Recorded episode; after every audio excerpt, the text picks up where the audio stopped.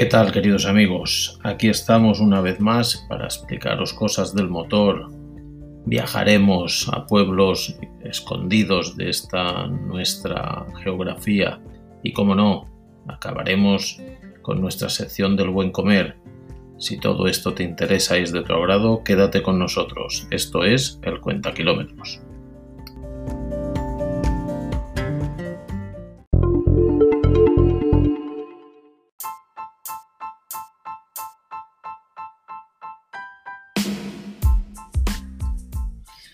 Hoy en nuestra parrilla de programa, la pole la ocupa uno de los coches más antiguos de la historia del automóvil. También introducimos una nueva sección en este nuestro cuarto programa, que no es otra que la de personajes históricos en el mundo del motor. Así que empezaremos con esta sección, hablaremos de, del señor Karl Benz, seguiremos con Autorretro, hablaremos del Benz Velo, el coche de la semana es para el Renault Clio E SLED y haciendo kilómetros arrancaremos este nuestro Renault Clio y nos iremos a Buitrago de Lozoya en la Comunidad de Madrid. Y acabaremos con el buen comer como siempre. Y hoy tenemos una fideuá de verduras.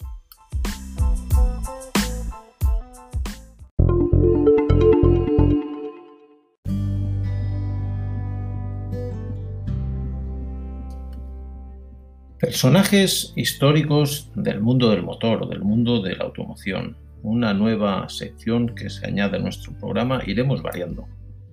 Siempre las fijas serán el autorretro, el coche de la semana y lo que es eh, la visita a una localidad de nuestra geografía más cercana o también de la más lejana, ¿por qué no? Y nuestro el buen comer, la receta, esto más o menos será fijo, ¿no? El gran turismo, hablar de la parte tecnológica que aún no la hemos introducido, o esta que introducimos hoy, el personaje histórico de la semana, pues son cosas nuevas que iremos añadiendo y espero que, os guste. Hoy hablamos de Benz. Nació en Karlsruhe el 25 de noviembre de 1844 y murió en Ladenburg el 4 de abril de 1929 a la edad de 84 años. Fue un ingeniero alemán conocido por haber creado el Benz Patent Motorwagen en 1886, considerado como el primer vehículo de la historia diseñado para ser impulsado por un motor de combustión interna, así como por ser el pionero en ponerlo a la venta en 1887 también conocido porque fue el primer industrial que puso en marcha la producción en serie de coches en 1890 en el continente europeo. Una pincelada de lo que fue este señor, porque en la sección que ahora continuamos autorretro, el coche es una creación de Karl Benz.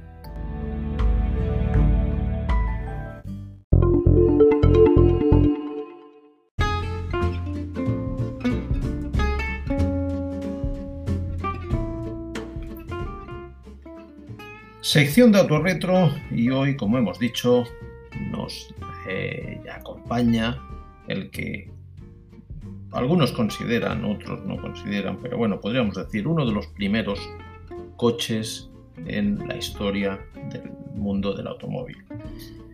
Eh, su nombre es Benz Velo, fue creado en 1894 y su, se dejó de fabricar en 1902 su creador, como hemos dicho, el señor Karl Benz. Hasta 1892 todos los vehículos de Benz eran de tres ruedas y derivados del primer modelo construido en 1886, el modelo que hemos hablado antes de nuestro personaje de la semana. Luego apareció el primer cuatro ruedas, el pesado y caro Victoria. Dos años después, en 1894, a este modelo se le añadió el ligero de dos plazas llamado Velocipede que luego quedó en velo, modelo que nos acompaña hoy.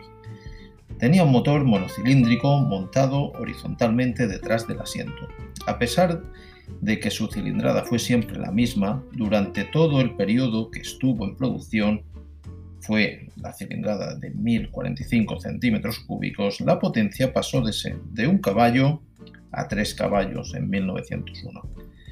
Desde 1898 se le puso una marcha corta que se accionaba mediante una transmisión epicíclica que mejoró sensiblemente sus prestaciones en las subidas.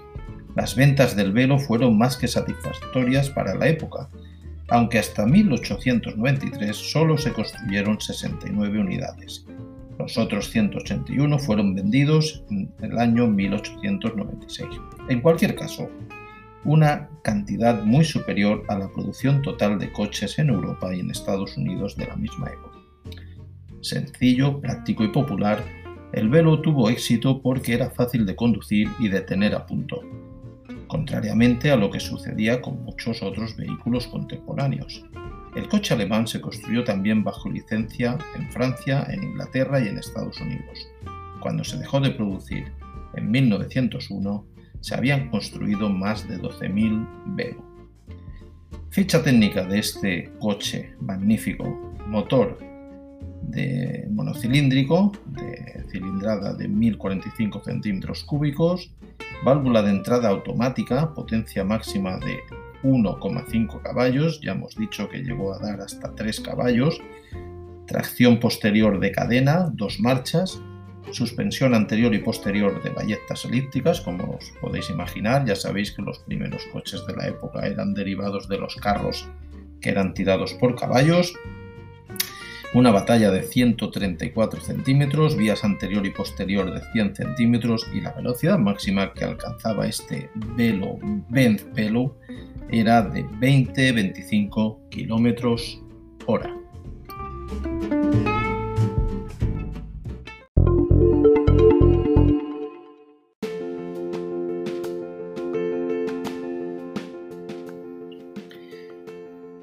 Esta semana nos acompaña un híbrido el Renault Clio E-Tech SL ED. Este es nuestro coche de la semana. El E-Tech es el nombre que Renault ha puesto a sus modelos híbridos. En el caso del Captur y el Megane se tratan de dos híbridos enchufables.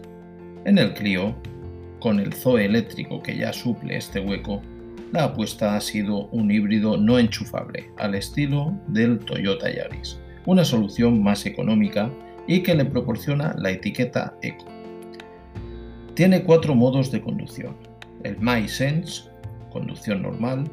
El sistema busca un equilibrio entre carga de batería, consumo y respuesta. El Sport, el sistema prioriza las prestaciones, por lo que el motor térmico funciona más tiempo. El Eco, el sistema prioriza el consumo, así que funciona más tiempo el motor eléctrico. Y el E B baja, que es el sistema que solo emplea electricidad. Los tres primeros se seleccionan a través de la pantalla central y el modelo E baja tiene su propio botón. El interior es muy confortable, elegante y cómodo. Como no, es digitalizado completamente, como todos los modelos que están saliendo al mercado. La posición del conductor es correcta y cómoda, al igual que la del acompañante, pero no podemos decir lo mismo de las posiciones traseras, que aunque son cómodas, sí que queda el espacio un poco más reducido y el maletero para nuestro gusto queda un poquito justo, pero con todo y con eso es una magnífica. Ficha técnica. Motor de tres cilindros en línea, cuatro válvulas por cilindro, relación de compresión de 10 a 1, gasolina al combustible, inyección directa y dos motores eléctricos cilindrada de 1598 centímetros cúbicos, potencia de 140 caballos para motor de 144 Nm. La relación de peso-potencia está muy bien, queda en 9,3 kg por caballo, tracción delantera y cambio automático.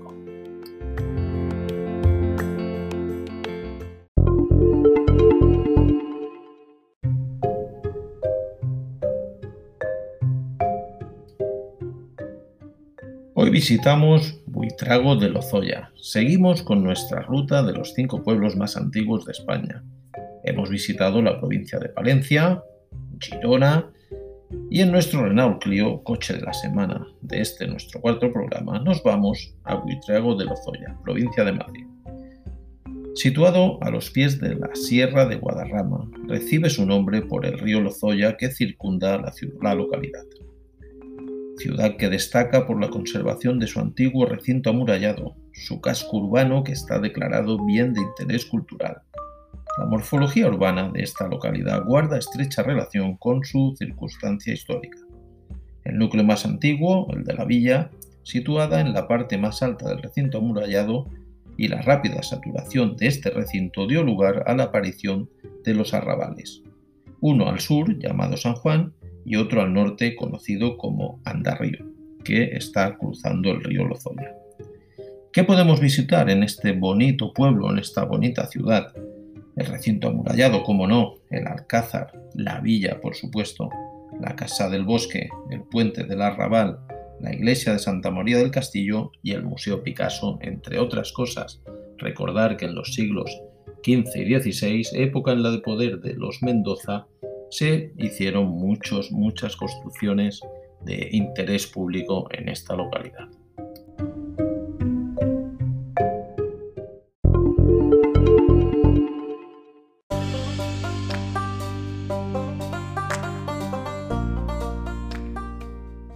Llegamos al final del programa y con este final pues llegamos, como no, al buen comer, una de las secciones más atractivas de este 90 kilómetros.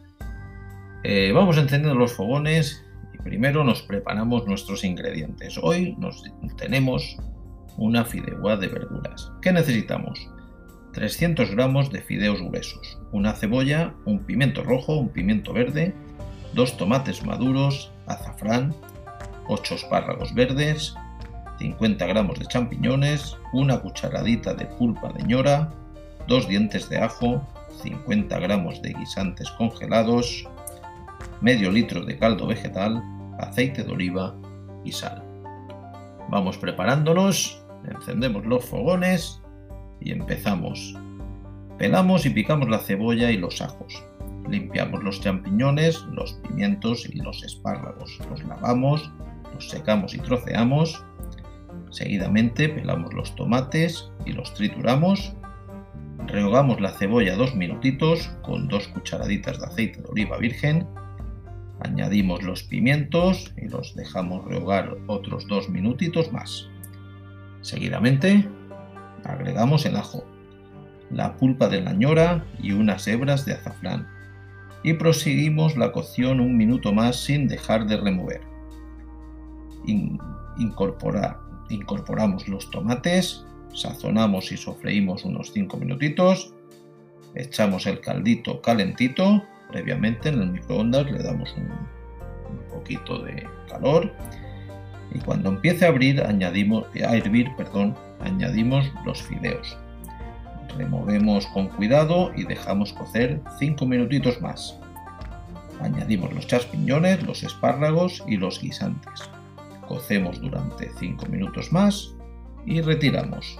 Lo dejamos reposar 3 minutitos antes de servir y aquí tenemos nuestra fideuá de verduras. Magnífica, exquisita. Espero que os haya gustado.